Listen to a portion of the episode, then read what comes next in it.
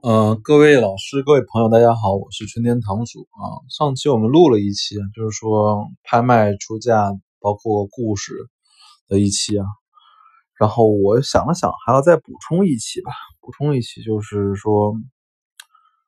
古董古玩为什么上拍卖啊？这也是拍卖那些事的第二期啊。首先说吧，就是说，嗯，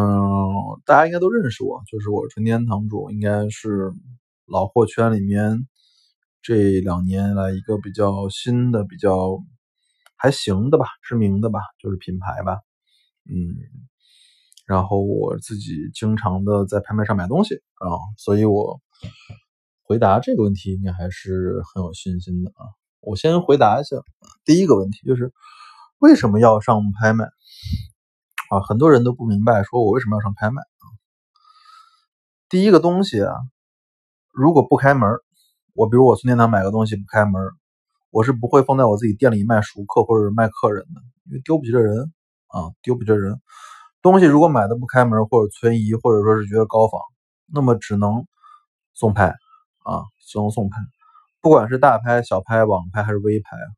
那只能送拍晕出去啊。这就是拍卖的第一个作用，就是把一些不开门或者不想要的东西晕出去啊。第二。有些东西，比如说买一红盆子，我觉得可能是乾隆的，起码是官做器吧，不知道是真的假的，但是我觉得就有点模糊不清。那么我自己没法定价卖，找老师看，老师也觉得就是你要不去拍一下试试，所以就送拍。你从无底价或者设个几千块钱底价开始拍，看到底能到多少钱，用市场来定价它。第三就是说，东西实在。在家里放了好几年了，两三年了，实在找不到下家，那么就去送无底价拍去呗。然后谁想要就拿走，就是不要不考虑成本啊。然后第四个就是说啊，我跟比如说某拍卖的老总啊，或者征集员关系挺好的，作为朋友，他这次好像征集有压力，你愿意征集支持他一个比较好的东西当封底或者封面啊。所以一个东西上拍，它就是四种原因啊，没有比它更多的原因了啊。然后我自己 也再说一下，就是说拍卖这件事儿啊，我是建议，嗯，每个人都应该去尝试的去做一下。我一开始也，我一开始玩自己的时候，我觉得啊，拍卖东西可能特别的贵啊，或者说特别的佣金又特别的高，因为都基本上是十五吧，啊，关系特别好可能有十二十。但是我这几年自己专业走下来之后，我觉得。呃，还是越来越信赖拍卖啊，尤其比如说一些比较知名的厂子，比如说中贸或者说成轩的厂子，东西都是很真很真的啊，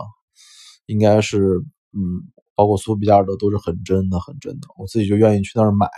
而且他能找到一些你确实平时在一线或者说同行里面找不到的东西，你喜欢的东西，嗯，比如我自己曾经买过一个康熙的釉里红的一枚瓶，哎呀，真的很喜欢。那也是在拍卖行买的，就是能够买到一些你自己真的喜欢的东西，真正有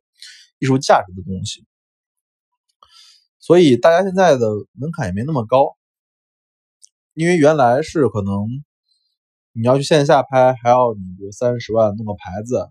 五十万弄个牌子，二十万欧元呃那个港币弄个牌子或交保证金什么的。现在有大量的网拍机构嘛，比如说一拍。比如说我常用的一点，还有比如说一呃一壶，包括连拍在线，很多东西都可以直接在网上委托别人帮你去拍了，只要帮他帮你检查品相之后，你再找人去上个手帮你检查也行。所以我觉得拍卖的门槛越来越低，而且拍卖其实你买很多别人的货也都是拍卖上摊买回来的，是二手的的价格，对吧？所以我建议每一个爱好者都去尝试自己去拍卖一次啊，真的去体会一下这种感受。